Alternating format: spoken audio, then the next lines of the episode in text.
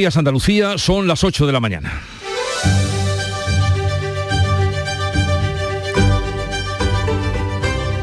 En Canal Sur Radio, La mañana de Andalucía con Jesús Vigorra.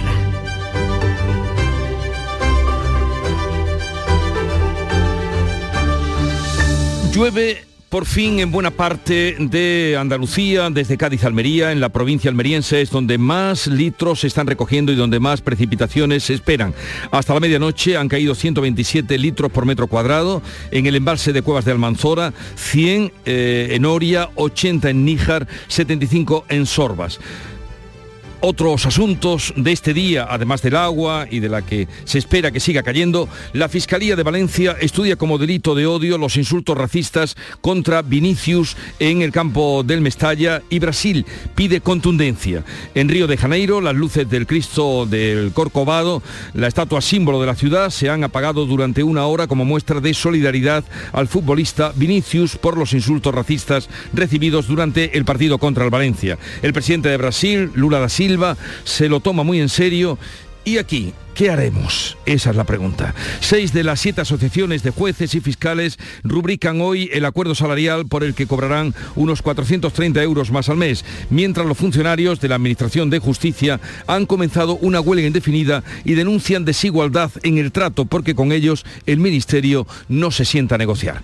Los tres barrios más pobres de España siguen estando en Sevilla y los tres más ricos en Madrid. Nada nuevo. Esto lo dice el informe Indicadores Urbanos, un estudio que recoge distintas estadísticas sobre las condiciones de vida en España. Dicho estudio revela que Andalucía ha mejorado tres puntos, eso sí, pero seguimos donde estábamos. La mañana de Andalucía.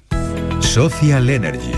La revolución solar ha llegado a Andalucía para ofrecerte la información del tiempo.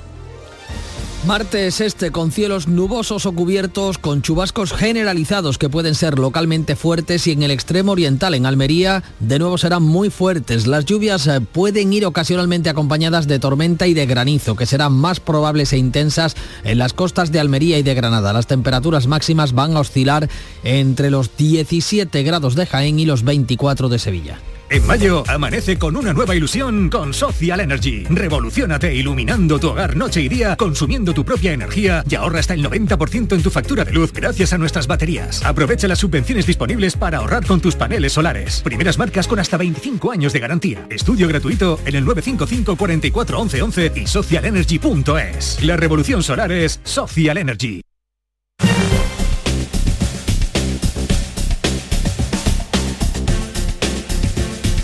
Conozcamos ahora cuál es la situación del tráfico en Andalucía. Conectamos con la DGT, nos atiende Alejandro Martín. Buenos días. Muy buenos días, ¿qué tal? A esta hora estamos pendientes del corte de varias carreteras debido a esa alerta naranja por lluvias torrenciales. Hay cinco carreteras cortadas en la provincia de Almería, una también en la provincia de Granada. Hay otra carretera cortada debido a un accidente en la provincia de Huelva, en la 66, a la altura de Santa Olaya del Cala, en dirección media. Encontrarán desvío por la Nacional 630. Al margen de los cortes de estas carreteras, pueden encontrar dificultades por retenciones en, el acceso a Sevilla Capital por la 49, a su paso por Bormujos y Tomares también en la provincia de Cádiz y van a circular en la 4 a la altura de Polígono, tres caminos en dirección San Fernando, en dirección Cádiz Capital y ya en Málaga complicada hasta ahora en la 7, a su paso por la Cala de Mijas y Calahonda en dirección Marbella, por lo que les pedimos que tengan mucha precaución en esta jornada tan lluviosa.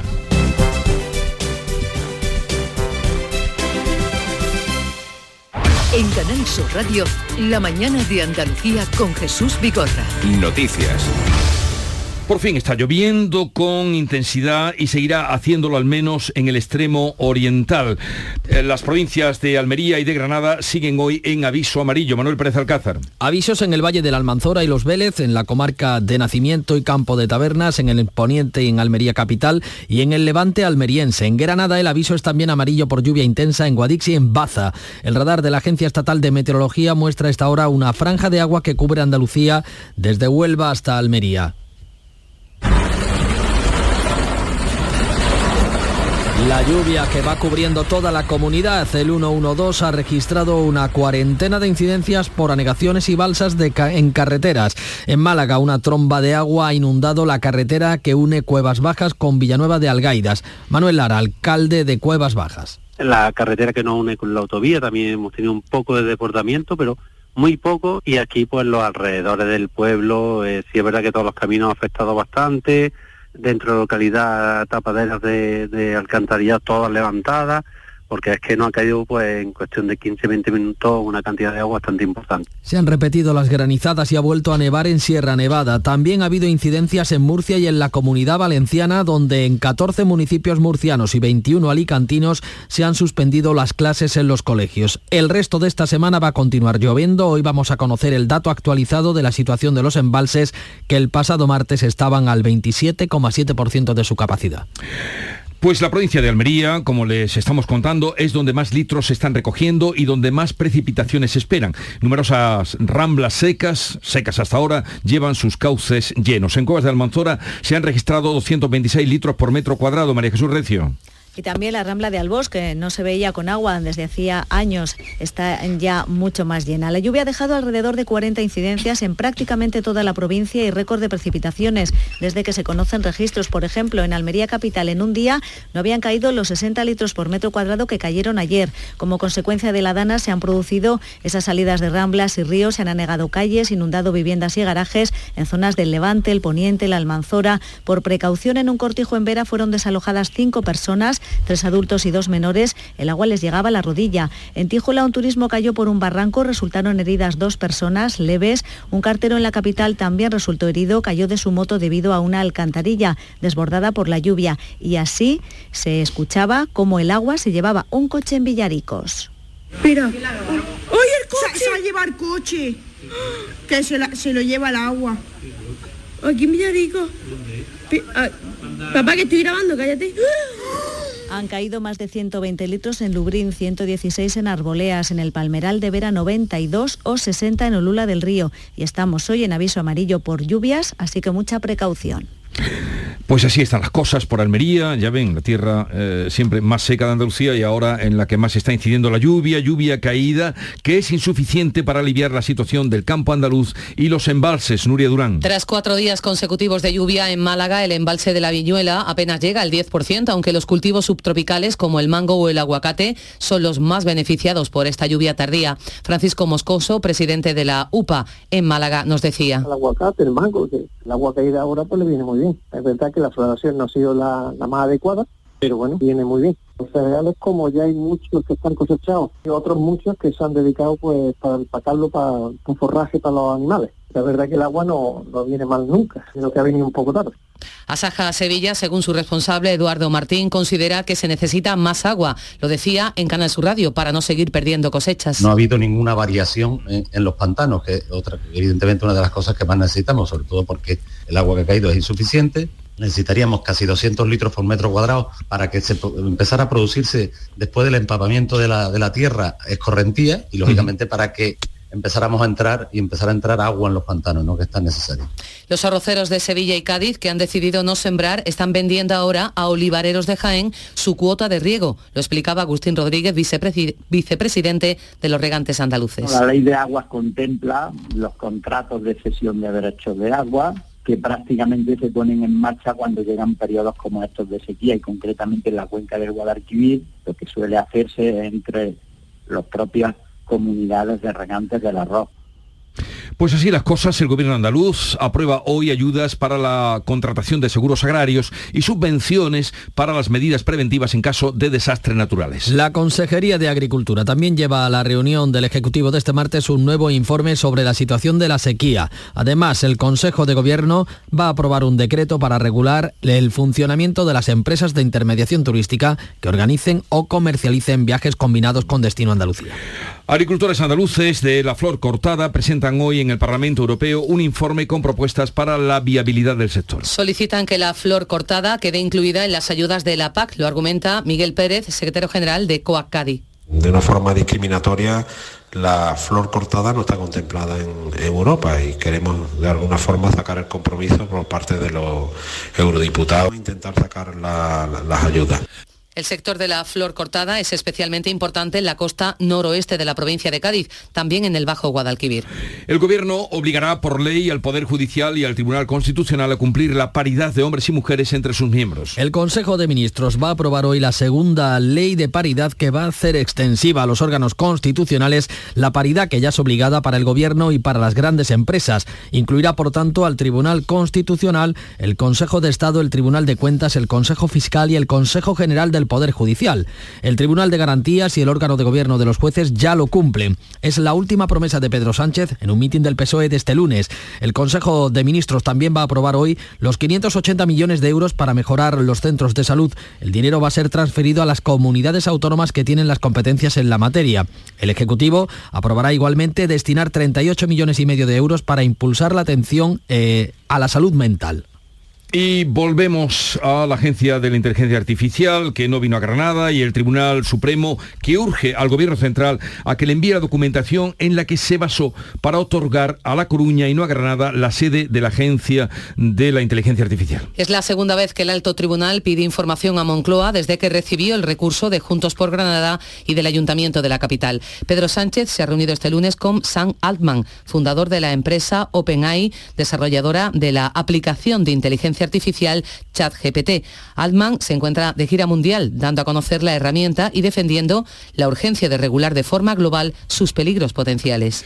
Ha sido condenado el Ministerio del Interior a conceder al coronel Corbí la Cruz de Plata de la Guardia Civil. El juzgado de lo central de lo contencioso administrativo de Madrid considera que fue discriminado respecto a otros compañeros condecorados eh, por haber participado en la redacción del mismo libro de la lucha contra ETA que él lideró. El departamento que dirige Grande Marlasca concedió esa medalla a todos los que intervinieron en la obra, salvo al coronel, al que le dio la medalla de la Orden al Mérito de la Guardia Civil con distintivo blanco de menor categoría.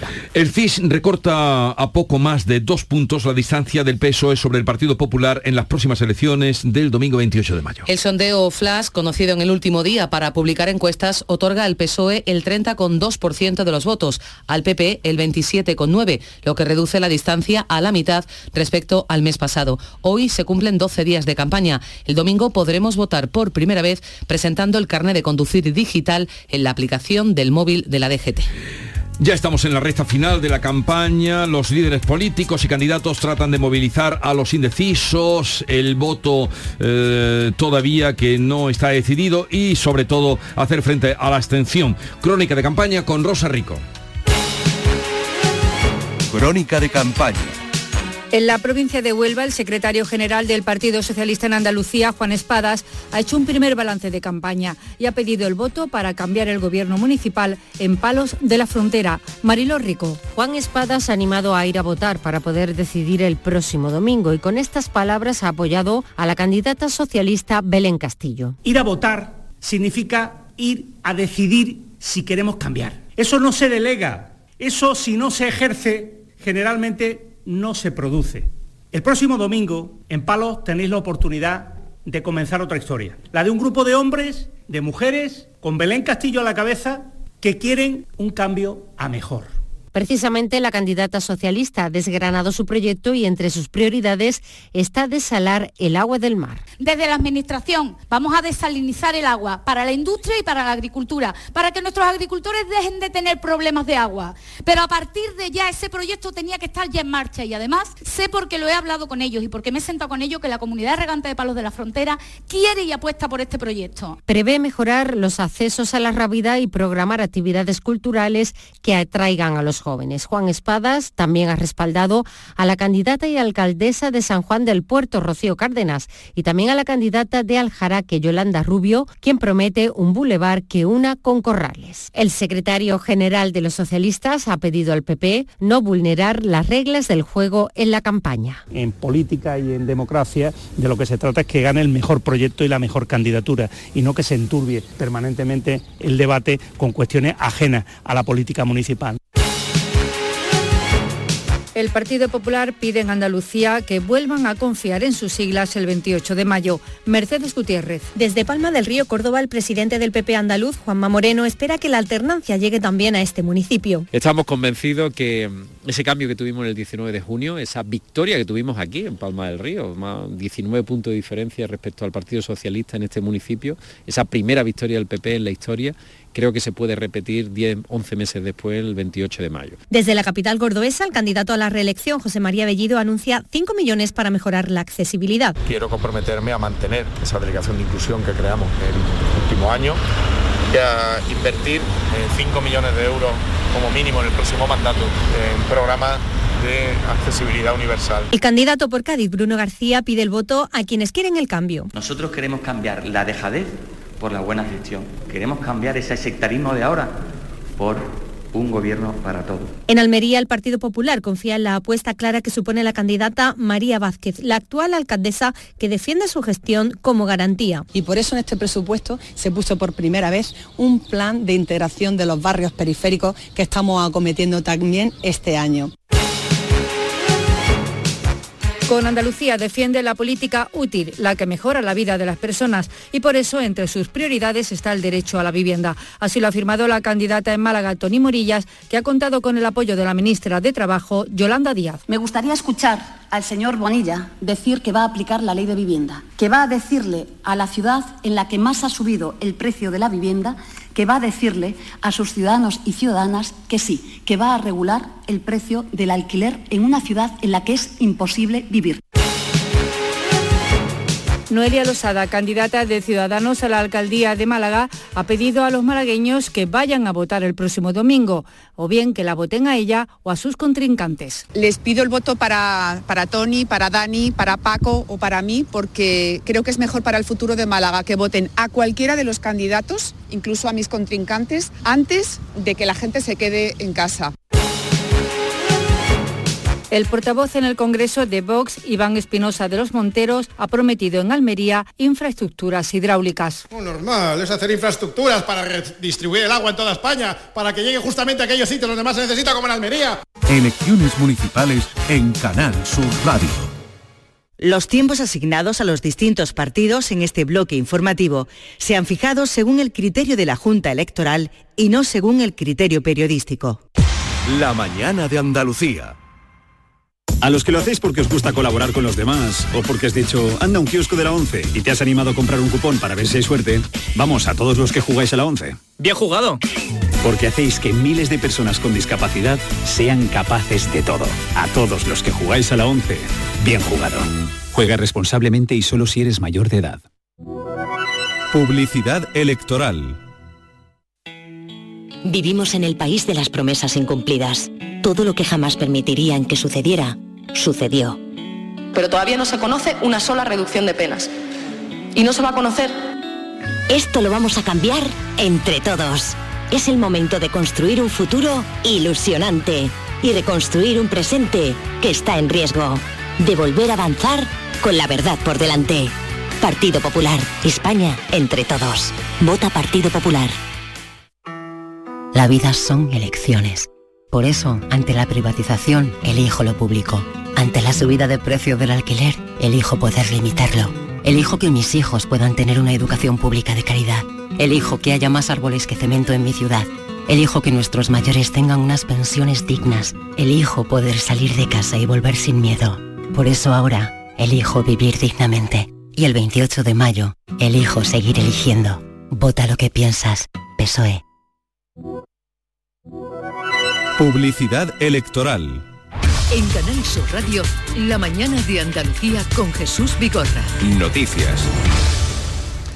Se ha ratificado el acuerdo sobre la atención primaria entre el Servicio Andaluz de Salud, el SAS, y los sindicatos con la ausencia del Sindicato Médico de Andalucía. Se, desmarca, se desmarca al considerar que el incremento de personal no incluye a médicos. La consejera de Salud, Catalina García, considera que el acuerdo, que sí que han firmado SATSE, Comisiones Obreras, UGT y CESIF, es un gran logro para la sanidad andaluza. Una mejora de la atención primaria que recoge un acuerdo que son 180 millones de euros, que si lo sumamos a los 155 de los dos acuerdos anteriores, tenemos una verdadera apuesta por la sanidad pública del gobierno de Juanma Moreno.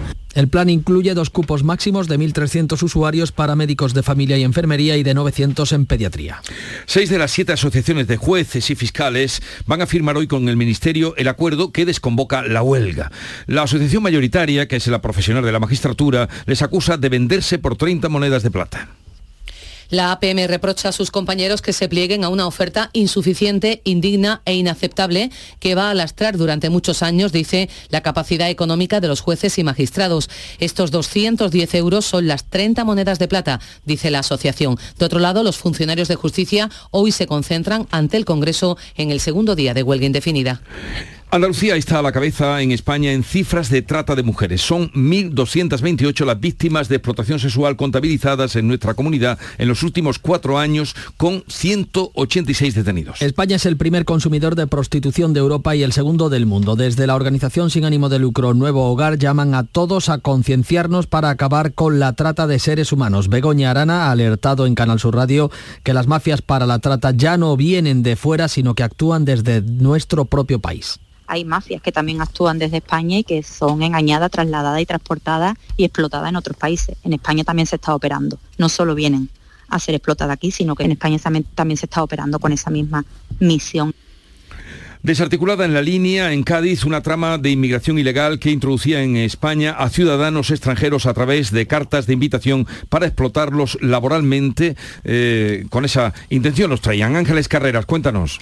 Pues sí, a través de esta organización solicitaban cartas de invitación para que los inmigrantes pudieran viajar a España y entrar legalmente en el país simulando viajes vacacionales. Llegaban a la línea y los empadronaban en dos domicilios. Durante el operativo policial, en estas dos casas encontraron hasta 19 extranjeros. Cada uno de ellos había contraído una deuda de 4.000 euros que devolvían trabajando de forma irregular en un establecimiento de alimentación regentado por la principal investigada, una mujer de 65 años de origen peruano. Nueve imputados, siete en Sevilla y dos en Badajoz por la mezcla ilegal de 70.000 litros de aceite de oliva que provocó en abril la alerta sanitaria. La Guardia Civil atribuye a los investigados delitos de estafa, falsedad documental y contra la salud pública. Mezclaban aceite de oliva con aceite vegetal y lo hacían pasar por virgen extra. José Carlos Cutiño, de la Organización de Consumidores, asegura que en España está prohibido y que este aceite lampante no es apto para el consumo. Estamos hablando de, la imputación de una serie de delitos por la mezcla ilegal de aceite. Hay que recordar que en otros países de la Unión Europea está permitido mezclar distintos tipos de aceite, pero en España no se permite esta práctica. Vamos a saludar en este punto a Jesús Cárdenas, que es brigada jefe del equipo del SEPRONA de la Guardia Civil de Badajoz, que llevó a cabo esta investigación. Señor Cárdenas, buenos días. Hola, buenos días. ¿Cómo fue la operación? Bueno, pues a raíz de una declaración ya conocida de la alerta sanitaria por parte de la Agencia Española de Seguridad Alimentaria y Nutrición, en la cual bueno, nos alertaban de la comercialización o supuesta comercialización ilegal de mezclas de aceite, pues iniciamos la investigación y fruto de ella han sido las nueve personas investigadas que, hemos llevado a cabo. ¿Estamos ante un fraude público o estamos ante un problema sanitario? Eh, es un fraude mm, en parte del sector eh, del aceite, mm, muy menor, muy pequeño, pero bueno, afortunadamente ha sido detectado y ha sido erradicado. Y de hecho, bueno, pues es de satisfacción que se pueda difundir esta noticia para, en fin, para eh, estas personas que quieran dedicarse a este tipo de actividades, pues no las lleven a cabo y se, se ciñan pues a lo que dice la normativa y a lo que el 99% del sector hace bien. Eh, ¿En dónde habían distribuido el aceite? Eh, bueno, pues aquí en Extremadura se ha distribuido en gasolineras, en mercadillos, en tiendas de barrios, supermercados, bueno, pues a nivel, a nivel consumidor eh, final, mediante la distribución previa e incluso antes, según la trazabilidad hacia atrás, pues también se ha llegado a localizar por parte de los compañeros del Seprona de Sevilla, pues el ámbito de la producción y del envasado, en el origen. Luego, a posteriori, nosotros ya en destino final es donde hemos localizado eh, e inmovilizado todas las mercancías ilegales aquí en las provincias de Cáceres y Badajoz. Pues eh, enhorabuena, señor Cárdenas, a usted y al equipo que dirige, usted como brigada jefe del equipo del Seprona de la Guardia Civil de Badajoz, que han eh, destapado y, parado lo que podría ser eh, una, en fin, una mayor extensión de este aceite, que es un fraude público. No sabemos en qué punto sería problema también sanitario o afectaría a la sanidad, pero ahí se ha parado y además que sirva también para aviso a navegantes. Gracias por atendernos y enhorabuena. Gracias, gracias a ustedes. Un saludo. La Fiscalía Provincial de Valencia va a investigar de oficio los insultos al jugador del Real Madrid Vinicius en el partido del pasado domingo en Mestalla. Un asunto que ha saltado ya eh, fuera de nuestras fronteras, ha llegado a, Brasil y de ahí se ha hecho internacional. El Real Madrid ha presentado denuncia ante eh, la Fiscalía General. El club valencianista ha identificado a dos de los sospechosos. El presidente brasileño Ignacio Lula da Silva ha condenado los hechos. De hecho, en solidaridad con Vinicius se ha apagado la luz del Cristo Corcovado. Él fue fuertemente atacado siendo llamado de macaco. Lo han atacado fuertemente al llamarlo mono. La Liga Española, la FIFA deben tomar cartas en el asunto. No podemos permitir que el racismo y el fascismo estén presentes dentro de un estadio de fútbol. El ministro de Exteriores, José Manuel Álvarez, también muestra el rechazo a estos hechos por parte del gobierno español. El racismo es siempre algo repugnante y desde luego choca completamente contra los valores del deporte. Muy recientemente ha habido un comunicado del Consejo Superior de Deportes que deja muy clara cuál es la posición del Gobierno y además hay una investigación de la Fiscalía para llegar a las últimas consecuencias. El presidente de la Federación Española de Fútbol asegura que en España hay un problema de racismo que hay que reconocer. Los tres barrios más pobres de España siguen estando en Sevilla y los tres más ricos están en Madrid. Así se, desprende del informe del estado de la pobreza eh, por comunidades autónomas que ha elaborado una red de ONGs que ha hecho público también el INE, Araceli Limón. Pues mira, la diferencia de renta es importantísima. De los 5.800 euros al año en Sevilla a los 40.000 euros en Madrid. Las rentas más bajas localizadas en Sevilla están en el Polígono Sur, en Los Pajaritos y en Amate. A estos tres barrios que encabezan en el ranking de pobreza, hay que añadir otros tres más entre los de menor renta anual por habitante en toda España. Frente a esta realidad, los barrios más ricos son el Viso en Madrid, con una renta media de 40.000 euros, y le siguen muy de cerca Recoletos y Castellana, también en la capital de España. De esta forma, Sevilla sigue siendo la ciudad española con barrios más pobres en este informe que se realiza todos los años. Eh, refleja también el informe que casi tres de cada diez andaluces está en riesgo de pobreza frente a los dos de cada diez españoles. Pues esa es la situación. El propio presidente de la Junta de Andalucía, en Córdoba, donde hay también tres barrios entre los 15 más pobres, el de las Margaritas, las Palmeras y Sector Sur, dijo que había que seguir mejorando. Incluso habló de un pacto de Estado. Bueno, nace en España el primer niño de una madre trasplantada de útero. Como él, solo hay 50 bebés en el mundo. Su madre, que nació sin este órgano, recibió el útero donado de su hermana y ha podido gestar por inseminación. La operación se realizaba en octubre de 2020. La paciente Tamara Franco ha presentado ahora a su hijo de dos meses. Y decir por eso que estoy muy agradecida, que la verdad que ha sido un proceso muy duro, a la vez muy bonito, pero que eso, que con todos los riesgos y con todo, que merece la pena pasarlo, la verdad. La técnica levanta un debate ético porque el útero se estirpa de nuevo. La madre vuelve a no tener ese órgano después de cumplir su función para evitar con ello el rechazo. Hay quien considera que no es un trasplante para salvar una vida, sino para cumplir un deseo.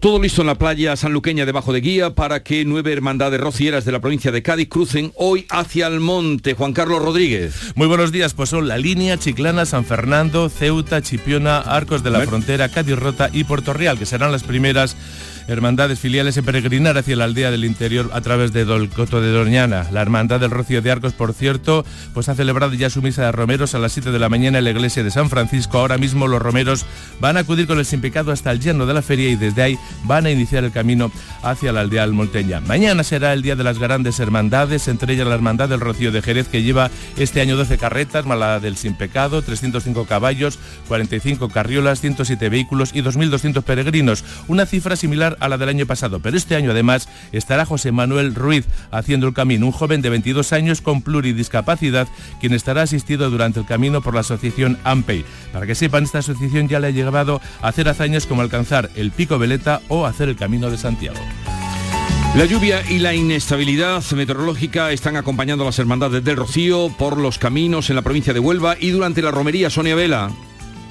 Los días con más probabilidad de tormenta son este martes y el próximo sábado. Se complican sobre todo las tardes, nos explica Manuel Mejía, jefe del Servicio de Meteorología en Canal Sur.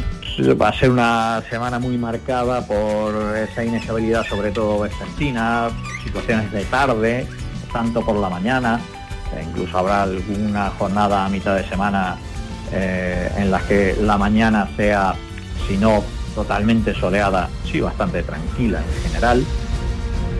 La situación, no obstante, puede ir cambiando conforme pasen las horas y las tormentas intensas que se prevén en el entorno de la aldea del Rocío y por los caminos se pueden trasladar a otros puntos del mapa. Pues llegamos así a las ocho y media de la mañana, tiempo ahora para la información local y luego vamos a la tertulia hoy con África Mateo, Fernando del Valle y Teo León Gross.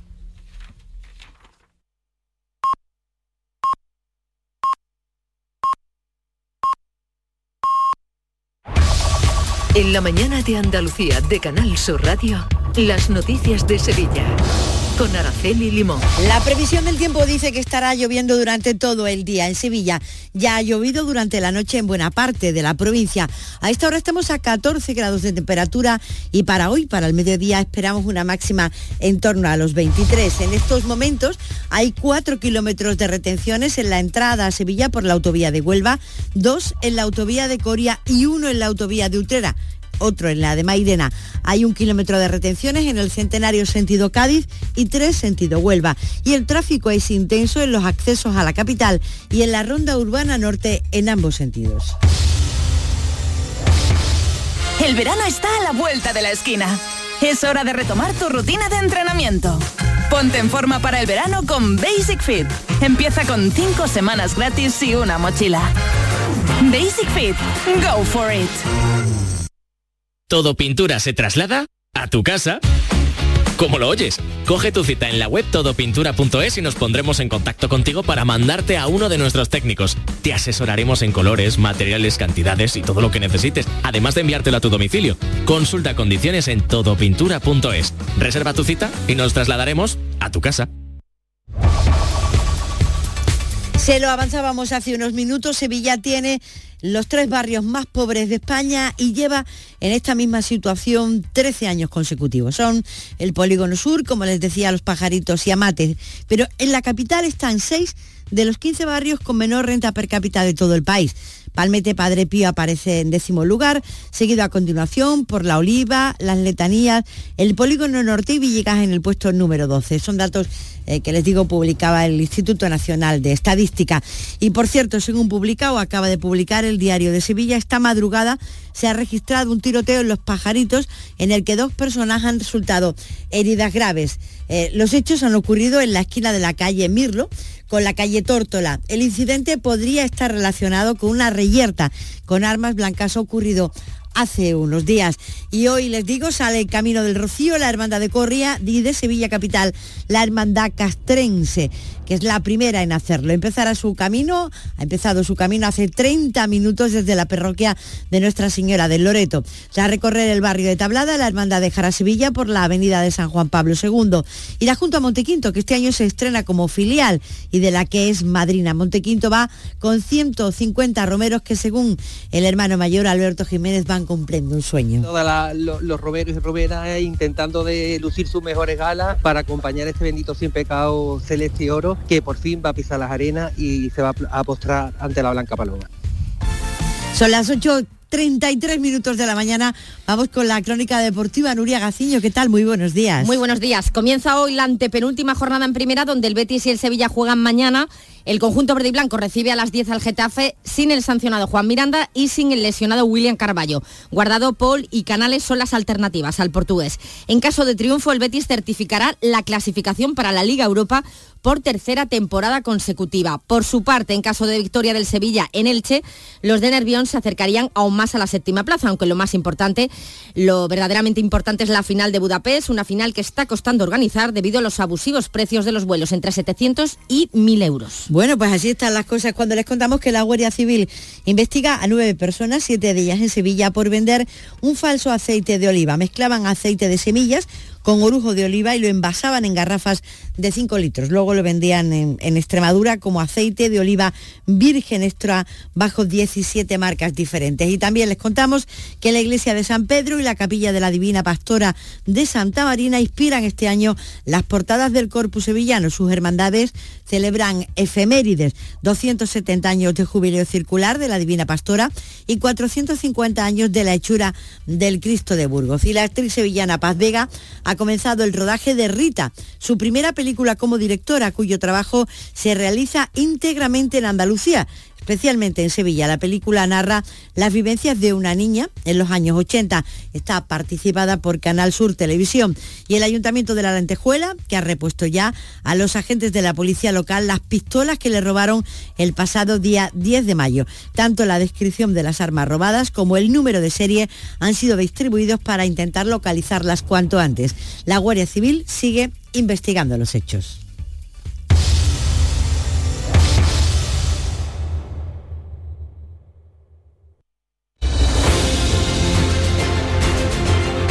8.35 minutos de la mañana, enseguida vamos a la tertulia de actualidad eh, con África Mateo, Fernando del Valle, Teo León Gros y a partir de las 9 y cuarto en las en entre- entrevistas electorales hoy vamos a hablar con Andrés Reche, que es el presidente de Ciudadanos en Andalucía. Ciudadanos presenta en Andalucía 112 candidaturas. Buenos días.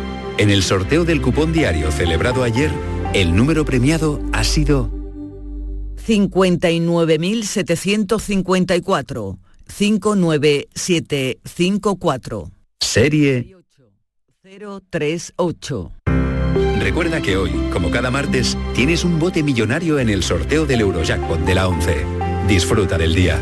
Y ya sabes, a todos los que jugáis a la 11, bien jugado. Aquadeus, ahora más cerca de ti, procedente del manantial Sierra Nevada, un agua excepcional en sabor, de mineralización débil que nace en tu región. Aquadeus Sierra Nevada es ideal para hidratar a toda la familia y no olvides tirar tu botella al contenedor amarillo. Aquadeus, fuente de vida, ahora también en Andalucía. Cercanía. Las historias que pasan en nuestra tierra. Andalucía en profundidad. Actualidad. El cafelito de siempre. Así es la tarde de Canal Sur Radio con Mariló Maldonado. Tres horas para disfrutar de una radio emocionante. Andalucía, son las 3 de la tarde. La tarde de Canal Sur Radio con Mariló Maldonado. De lunes a viernes desde las 3 de la tarde. Más Andalucía. Más Canal Sur Radio.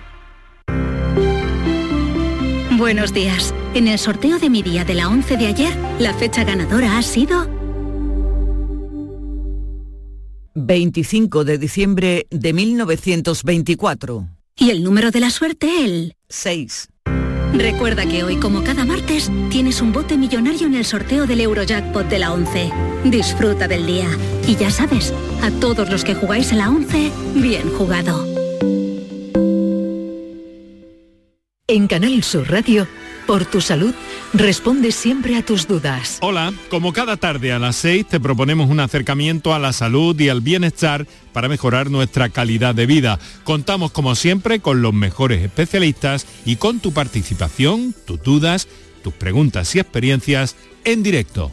Envíanos tus consultas desde ya en una nota de voz al 616-135-135. Por tu salud, desde las 6 de la tarde con Enrique Jesús Moreno. Más Andalucía, más Canal Sur Radio.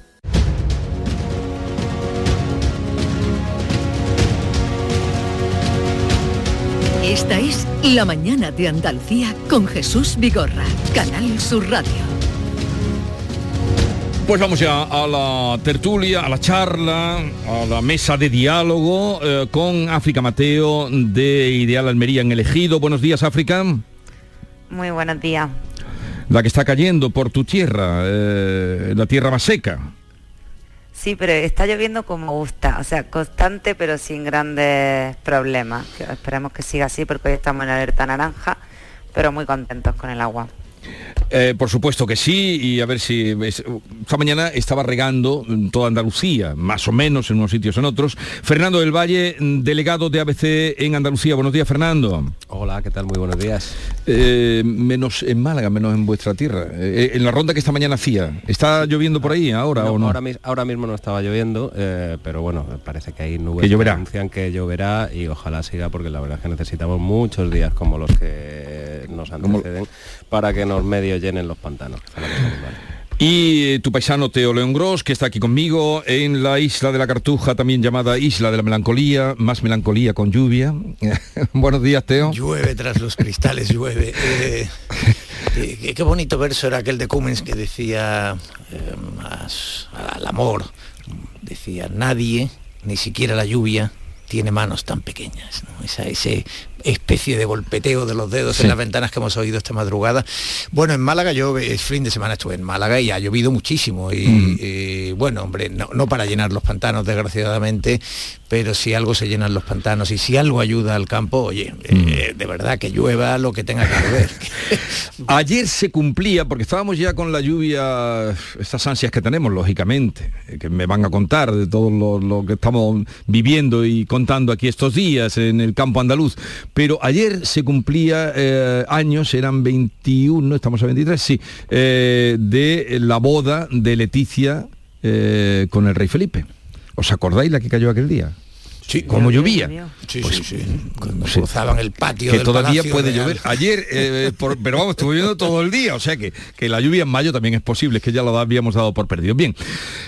Hay una película que todos habéis visto en la que aparece el jefe de la gendarmería, eh, Luis Renault, y dice, escándalo, aquí se juega, iba gritando, escándalo, aquí se juega, escándalo, aquí hay racismo en los campos de fútbol. ¿Qué cosas? ¿Qué cosas? Sí, sí, yo creo que además eh, es absurdo entrar en, ciertos debates... Eh, mm, Pero ha entrado todo el mundo. Estamos hablando ya, sabe... No, no, es que yo creo que en este asunto hay que entrar, que el asunto de fondo es un asunto muy importante en el que hay que entrar. Eh, ayer teníamos a los políticos debatiendo, España no es racista, España es racista. Yo diría que España no es globalmente un país racista desde luego comparado con Brasil, de donde venían las admoniciones de Lula, España no es un país racista, ni necesita un ministerio para la igualdad y contra el racismo. Eh, ahora que en España hay racismo, evidentemente, como en casi en cualquier eh, sociedad occidental, por avanzada que esté en este sentido. Y el lugar donde probablemente se expresa más ese racismo, como tantos sentimientos embrutecidos, porque la masa, eh, el anonimato de la masa y, la propia, el, enardecimiento de, la pasión por tus colores, hace que eh, se expresen de un modo más rudo, es en los estadios de fútbol. Y ahí es donde se aprecia que España no será racista seguramente, pero sí hay racismo. Y yo creo que es un asunto al que, merece toda la atención, no la atención que estamos viendo en campaña, que es instrumental, oportunista. Ayer veíamos a los de Podemos diciendo que gracias a Ana Rosa Quintana, hombre, por el amor de Dios, eh, eh, eh, por favor, elevemos, es que no vamos a afrontar el asunto del que, de fondo si estamos en estas bobadas oportunistas para tratar de sacarle la rentabilidad de un botito por aquí o un botito por allá. Yo creo que lo de Vinicius es un asunto serio no ya por lo que pasó en Valencia, que es escandaloso, quiero decir, ver a mm. un estadio muy masivamente gritándole mono a un jugador es repugnante. Y aquí en la puerta también le gritaron. Aquí no hay, eh, que no haya ninguna duda, ¿no? Eh, y, luego, esto ha ocurrido como mínimo en nueve veces anteriores, en nueve estadios. Ha habido algunos que han sido escandalosos. Y detrás igual que hicieron ayer las autoridades de Valencia, Chimo Puig, el presidente de la Generalitat Valenciana, el candidato socialista de tal, el candidato de no sé qué, el secretario del Club de Fútbol de Valencia, el director técnico Baraja, eh, eh, buscando excusas en el jugador. Esto es bastante, a mí me parece que este es uno de los peores síntomas de los que estamos, a los que nos estamos enfrentando. Dicen, no, es que a los otros jugadores no se les insulta. Y en el Madrid hay más negros, pero a los otros no se les insulta. Y entonces, ¿qué pasa? ¿Que el negro se tiene que comportar como a nosotros nos gusta para que nosotros no, seamos, no, saquemos nuestro racismo? Eso es lo que nos estás diciendo, que como Mendí o Álava se portan eh, más como a ti te gusta, entonces no tienes que ser racista. Y me parece muy bien que el estadio proteste contra Vinicius, porque Vinicius es un jugador. A, ver, a Vinicius lo- lo- le hacen lo que le hacen porque se han descubierto, se ha descubierto, se ha constatado que lo desequilibran con cierta facilidad y eh, es un chico muy joven, muy brillante y al que desequilibran. Y claro, al más brillante del equipo contrario, ves que flaquea cuando lo provocas y evidentemente pues lo provocas. Yo creo que ayer el Real Madrid tenía toda la razón en acusar a las instituciones deportivas del fútbol español y al arbitraje de la enorme tolerancia que ha habido con esto, en dos sentidos. Uno, a Vinicius se le ha maltratado dentro del césped, dentro de los campos y eh, desde las gradas y los, los árbitros no han intervenido, ni dentro ni parando partidos. Y de aquellos lodos, de aquellos polvos estos lodos. Y, pero hablabas, de pasión por los colores y precisamente de lo que tenemos que oír es de justificar esto porque es como se, como se está haciendo. Yo creo que hay un problema de fondo que no es solo, no podemos solo juntarlo con el racismo y es que hay muchísimos sectores ultra de la población que están camufladas en las llamadas gradas de animación de todos los campos, que yo las quitaría radicalmente de cualquier campo, porque al final son espacios en los que se promueve muchísimo más este tipo de comportamientos y precisamente eh, los clubes casi que regalan las entradas en esas zonas porque son las que crean todo el ruido y las que y- y siempre vienen de ahí los problemas no solo esto, sino cuando se lanzan cosas, cuando se insulta a árbitros, cuando se falta el respeto, porque no es solo racismo lo que hay en el fútbol, el fútbol tiene muchísimos más problemas, porque eh, hay problemas de, de- hay muchísimas más discriminaciones por tema de sexo, porque cuántos futbolistas eh, han expresado públicamente que son homosexuales y a verlos tiene que haberlos porque eh, las estadísticas están ahí y muchísimos otros problemas que están todos vinculados precisamente a esa mm, impunidad que hay, sobre todo en las gradas de animación, que además se ponen más lejos y se permiten muchísimas más cosas que en cualquier otro espacio del campo de fútbol. Entonces yo creo que justificar eso la pasión por los colores no se puede hacer. Y a, a esto de Vinicio, aunque no sea racismo, hay que sumar también, hablando de la violencia y de los malos modos en el fútbol, lo que pasó en la celebración de la victoria del Barça el pasado domingo en, en el, en el campo del español. Es que todo es una detrás de otra, entonces el fútbol tiene que cambiar sus reglas. Sí, el pero, pero el fútbol es que el, el problema es la, la- la tremendísima impunidad, eh, la permisividad que, que ha habido. Yo sí te doy la razón, África, en que hay, eh, es un problema eh, que se circunscribe, creo que se circunscribe al fútbol, pero no solo a esas gradas ultras a, a- a las que citas. El problema del odio en ahí el fútbol parte desde... Sí, por supuesto, pero es que eh, cualquiera que conozca lo que es el fútbol base, cualquiera que conozca lo que es el fútbol desde los inicios, eh, eh, se somete a una serie de insultos, no solo de racismo, también de machismo. Hace poco una niña de aquí, de Málaga, de un equipo infantil, eh, la insultaban de, mil maneras. Es tremendo y contra eso ha habido y sigue habiendo una tremendísima permisividad. No se toman las medidas que se deberían tomar para poner pies en pared. Y a mí me parece lamentable que la imagen de España se vea comprometida por lo que ocurrió el otro día con, con Vinicius en Valencia, que seguramente es injusto, porque yo estoy de acuerdo, no creo que España sea un país racista. Sí es verdad que ese racismo se canaliza en el fútbol, se canaliza con todo ese odio que mm, habría que mm, explicarse y habría, habría que, ya digo, poner pies en pared porque se canaliza a través de todos los campos de fútbol y no solo los de primera división. Pero a mí me parece intolerable que esto ocurra y si lamentablemente nuestra imagen internacional se ve comprometida y habrá que separar el polvo de la paja, por supuesto, pues bien está que ocurra para ver si de una vez eh, tomamos las medidas y ocurre lo que está ocurriendo en, en- otros países, que se toman, que se toman, que se hacen decisiones, que se cierra un campo si hay que cerrarlo, que se cierra una determinada grada y también, por supuesto, que veremos a ver lo que pasa, eh, tiene visos de que sí va a ocurrir, de que se identifique a los culpables que individualmente, que siempre es lo más parece que es lo más complicado, que se identifique a los culpables de eh, estar profiriendo esos gritos y esos gritos constitutivos de un delito de odio. Hoy en día, toda la tecnología que existe en los campos de fútbol, a mí me parece, me parece que sería sencillo. Solo Pero tardó digo, 20 lo que hace minutos, falta es Fernando. ejemplaridad. So- Solo tardó 20 minutos la policía en ver con eh, zoom con zoom digital eh, que ni Vinicius tenía razón en el aficionado al que señalaba.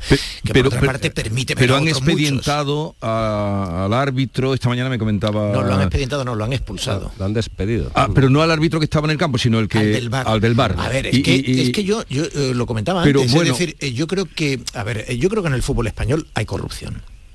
Bueno, Creo que- no, no me metas otro, no me abras no, otro melón de la corrupción. es el mismo, es el melón que metes tú, perdona, no me abras el me melón, abras no me abras el de melón la corrupción en el fútbol, "Venga, porque entonces- va- vamos a tomar aceitunas, que te estoy abriendo este melón, pero no, no, quiero decirte que lo que ocurrió ayer, el, el- el domingo en el campo, cuando el, el Vinicius es expulsado, Vinicius es expulsado Sí, sí, sí, fue expulsado. y fue expulsado abiertamente en un ejercicio de manipulación por parte de los propios árbitros que cuando le muestran eh, al colegiado que, que- que estaba en el césped la secuencia para que tome medidas disciplinarias, muestra el final en el que Vinicius golpea en la cara a un futbolista del Valencia y está correctamente expulsado, pero no le, ta- le tapan, no le dejan ver que previamente estaba que siendo eh, eh, agarrado por el cuello de manera muy violenta por parte de ese jugador que lo estaba en eso que se llama estrangulamiento, es Ujú. verdad que duró unos segundos, no vayamos a confundirnos, pero, eh, pero que, que era también motivo de expulsión. Y eso lo tapan. No se ve en la retransmisión, eso se ve después,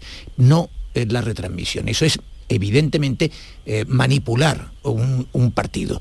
Y esto está pasando, quiero decir, eh, cuando digo la, porque el tema del arbitraje tiene que ver eh, con lo que estamos hablando, es decir, son los árbitros los que tienen que aplicar el protocolo antirracismo y son los árbitros Porque tendría que los haber el tienen que parar los partidos, claro. Y cuando tú coges y paras un partido y cierras un estadio, es cuando de verdad te estás afrontando esto. Si ha pasado nueve veces antes y los árbitros siguen mirando para otro lado, si a Vinicius lo siguen cosiendo a patadas porque lo que le ha pasado en la grada le pasa también dentro del campo y los árbitros lo han seguido permitiendo, ese es parte del sistema. Y claro que, que el problema no es España es un país racista, no. Pues Las ahora- instituciones del fútbol español han estado tolerando con una permisividad impresentable eh, que ese racismo se exprese en el fútbol español y se exprese con este jugador. Pues ahora van a caer todas, Pero porque no- ahí no tienes toda la prensa acuerdo. internacional. A ver, ¿Cuántos clubes han No, tenido decía ante que- que situaciones no parecidas? estoy de acuerdo eh, eh, con- a ver, de uno en uno, venga. Sí, sen- Fernando sen- y luego tú, África. Sencillamente, ¿cuántos clubes han emitido una respuesta como la que emitió el Real Madrid ayer, con esa dureza y con esa contundencia? No. El árbitro es cierto que es el que tiene todo su poder, el que en sus manos tiene eh, suspender, eh, desalojar incluso un estadio de fútbol ante, por la aplicación de este protocolo de racismo cuando se den estas circunstancias. Pero es que lo que venimos eh, lo que, venimos asistiendo durante todos estos años es a, esa permisividad que el árbitro, primer responsable, no determina ni ese desalojo ni que se acabe el partido, pero es que los clubes tampoco han defendido a sus, jugadores cuando han, sido, cuando han sido insultados. Todo, entiendo, en aras de que el espectáculo siempre debe continuar. Y bueno, de estos polvos, Y ahora, estos lodos. y ahora estamos donde estamos. Eh, África.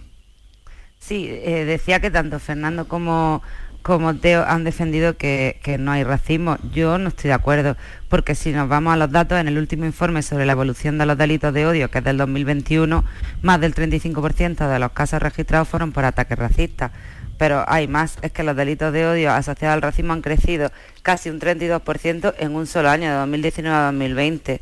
Entonces, eh, no puedo estar de acuerdo con esa afirmación de que en España no hay racismo. Se muestra en el fútbol porque existe, porque ahí se sacan todas las... Hombre, África, me vas, a Yo- per- me vas a permitir que te corrija porque es una acusación eh, cuyo consecuencia o es una, eh, digamos, una respuesta a la tuya cuya consecuencia es bastante innoble para Fernando y para mí. Eh, yo creo que Fernando claramente tampoco, pero desde luego yo lo he dicho con toda contundencia. En España hay racismo. Entonces no me digas que yo he dicho que no hay racismo, porque es que es Vale, falso. pues entonces me he dicho claramente en España hay Sí. racismo que es distinto que España es un país racista. Y lo que he dicho es que ese racismo que hay se expresa fundamentalmente en los estadios y por tanto se debería estar combatiendo sobre todo desde los estadios. Ahora estamos todos en caliente, pero me vais a permitir una pregunta, porque ahora ya están Rubiales detrás de Tebas, Tebas detrás de Rubiales, eh, los políticos cada uno mm, van ya uno detrás de otro. Si esto hubiera ocurrido en un equipo, pongamos Granada, pongamos Cádiz, pongamos, no sé, Leganés, estaríamos, estaría hoy como está el tema eh, en carne viva. Bueno, es que No, lo ha expresado muy es bien que- Fernando es- cuando es ha explicado lo de la chica que juega en, en el equipo Bueno, de ocurrió, Málaga. claro, que lo vimos todos además. Eh, entonces, Por eso, y entonces, no, y- y ahí entonces, quedó todo. Entonces, No, pero no tuvo esa no, repercusión pero- pero- internacional, pero va- se habrían apagado las luces de. Corcovado, Vamos se habrían apagado las luces de, no evi- sé, de, evi- de- de la Torre Eiffel, que se llegarán a apagarse también. Evidentemente no, pero esto no nos puede sorprender. Quiero decir, la lógica, sí, la lógica mediática funciona como funciona. La jerarquización de los hechos, de los acontecimientos, funciona como funciona. Y el Star System tiene la potencia que tiene. La espectacularización es una de las perversiones en las que los- el periodismo ha ido derivando a Bueno, una manera de entender y de, todo, no solo y de nosotros. presentar la realidad. ¿Qué ocurre? Que evidentemente lo que está pasando que en tercera división puede ser que te apaleen directamente. Perfectamente, Sí, sí, sí, sí. y en los, hemos oído a muchos jóvenes en las últimas horas futbolistas decir que no saben lo que es ir a ciertas localidades a disputar un partido de segunda B. Claro que no, porque ahí no hay cámaras, porque ahí no hay nadie que vaya a comprobar quién es el aficionado que, a- está haciendo esto. A los Entonces, pocos momentos de pasar lo que pasó, ¿Por a Vinicius lo ponían en cuestión, ahora se han cambiado las cosas. ¿Por qué pero- es tan importante que al menos ocurra con Vinicius? Porque esto no se va a solucionar nunca de abajo arriba, pero puede cambiar de arriba abajo. Y si el- cambian protocolos y si se asumen determinadas medidas y si los árbitros aplican de verdad el protocolo eh, antirracismo, si todo eso se empieza a hacer, empezará en Vinicius, pero eh, formará parte de la cultura de los estadios y de la cultura del fútbol. Y esto es donde a mí me parece que es eh, fundamental que ocurra así, que se apague el Cristo del Corcovado, como, eh, efectivamente, indica que Vinicius es sencillamente una estrella global, es un personaje con un impacto mundial, que es lo que hace que del Guardian al Frankfurter Allgemeine Zeitung, que decíais esta mañana en vuestra revista de prensa, se hagan eco y, y, por cierto, como antes destacaba Fernando, con un grave daño para la marca España. No nos va a hacer un daño, lo está haciendo. Pero por supuesto. Algo más queréis comentar, así. pero esto ha sido por mm, porque ha sido Vinicius. Pero que cuando ocurrió el hecho, no todos los periodistas estaban diciendo lo que están diciendo ahora. No, porque luego ha tenido la, la Primero, pues yo oí de, de decirle tonto a, a que era un provocador. Ahora mm, las cosas van cambiando y esto se va a ir agigantando, me parece. Pero Por si no queréis decir nada más, Fernando, por perdón. Por, por- por esa espe- espectacularización y por eso del shock debe continuar, porque estamos, nos hemos acostumbrado, lo hemos interiorizado y hemos aceptado que a Vinicius, por el hecho de ser como sea, por el hecho de ser un pedazo de jugador primero, un jugador desequilibrante, un jugador que, como decía Teo antes, es fácil eh, tocarle las cosquillas, pues hemos interiorizado que eso se puede hacer y se puede hacer cualquier cosa. Y hay hasta periodistas que en, en sala de prensa luego eh, pues cuestionan eh, que puedan que puedan que pueda insultársele así. Bueno, tenemos hasta un presidente valenciano eh, también eh, invirtiendo la carga de la prueba, lo cual a mí me parece lamentable. Aquí la víctima es quien es y será como sea.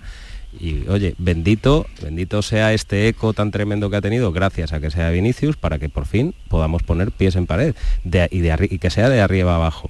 Y no solo con el racismo, repito, con todo el odio que se desprende en los campos de fútbol, de todas las categorías. Veremos en qué queda esto. Eh, la campaña electoral, ¿cómo la...? Larga. Bueno, ya lo, he- ya lo he dicho. Qué, ¿Cómo- qué- qué- cómo qué- la qué estáis? sonrojante No, ayer, no, qué sonrojante el modo en que el caso Vinicius llegó. Porque efectivamente es verdad que es una campaña No, yo pregunto cam- ahora vuestra impresión. las vuestra campañas, impresión. las campañas son como son, pero efectivamente tú te das cuenta con el espíritu con el que ayer se hablaba de- del racismo y del caso Vinicius, que no tienen ninguna intención de afrontar el problema, solo de ver si eh, rascan algún voto. Entonces, bueno, esto es el espíritu de la campaña electoral. Para volver a la realidad y a la gestión de la realidad hay que esperarse al próximo lunes, hay que esperarse a los resultados en campaña, pues eso es un paréntesis de, de cierta ficción, de cierta construcción de un relato en el que esperas tener éxito, todos compiten con el suyo y efectivamente, bueno, pues eh, ¿qué, qué está pasando en la campaña? Yo creo que la campaña optimista, está pasando, Teo, a mí que te interrumpa. ¿Tú crees que vamos a terminar la campaña el 28 de mayo teniendo lo que tenemos a la No, me vuelta? refiero, me refiero que la gestión... No, no, por supuesto, no. De hecho, de hecho, de, hecho, sí, 48 horas después empezará la de- 48 la- horas después estaréis aquí. La de otoño, empezará la de otoño. aquí. pero, pero yo creo, no, yo creo que, que lo que se vaya a hacer a hacer de verdad y no a decir con oportunismo, se hará después, no, no se va a hacer antes. Ahora solo se va a hacer aquello que creas que, que te da rentabilidad dentro de esta competición que es, eh, que es la campaña. ¿no? Y, y lo que vimos ayer, en fin, antes lo recordaba, ¿no? es decir, estos de, de Podemos señalando a Ana Rosa Quintana como responsable de, de- del clima de Vinicius, hombre, eh, eh, por favor, háblennos como adultos. yo, te- tú me decías, ¿cómo, cómo estáis viendo la campaña? ¿Cómo va la campaña? Yo- Impresiones. y, y mi impresión es que se les está haciendo muy, Muy larga, muy larga. Se les ve empe- extenuados. empezaron muy pronto y, a ver, eh, sí, sí, termina, termina. No, no, Concluye. que- que empe- Mátalo ya el toro. Mátalo. están agotados, se les ha agotado todo, la, la energía, el discurso y, y- y- y- y la A ver, imaginación. tu impresión de la campaña Agotado. brevemente, 30 segundos. Agotados estamos los ciudadanos, porque además es una campaña muy aburrida, o sea, no hay novedades, ni siquiera hay casi propuestas municipales, es más de lo mismo, o sea, más del discurso nacional enfocado a las elecciones de- del próximo mes de diciembre. Yo eso es lo que veo, no veo para nada discurso municipal ni temas que le interesen a los ciudadanos de la gestión de su día a día en los barrios o en los municipios. Eh, En el ejido no han hablado del ejido.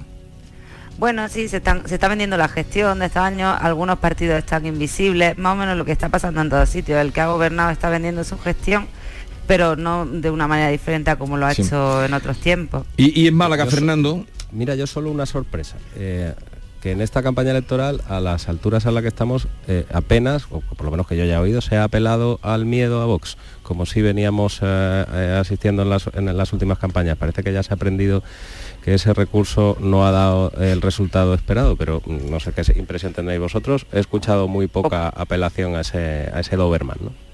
O porque Vox está más débil también, según todas las encuestas, al menos. No tanto, no tanto. Bien, ahora continuaremos eh, con África Mateo, Fernando del Valle, Teo León Gros, nos acercamos a las 9 de la mañana, ahí repasamos eh, lo que el día nos trae en un momento y seguimos.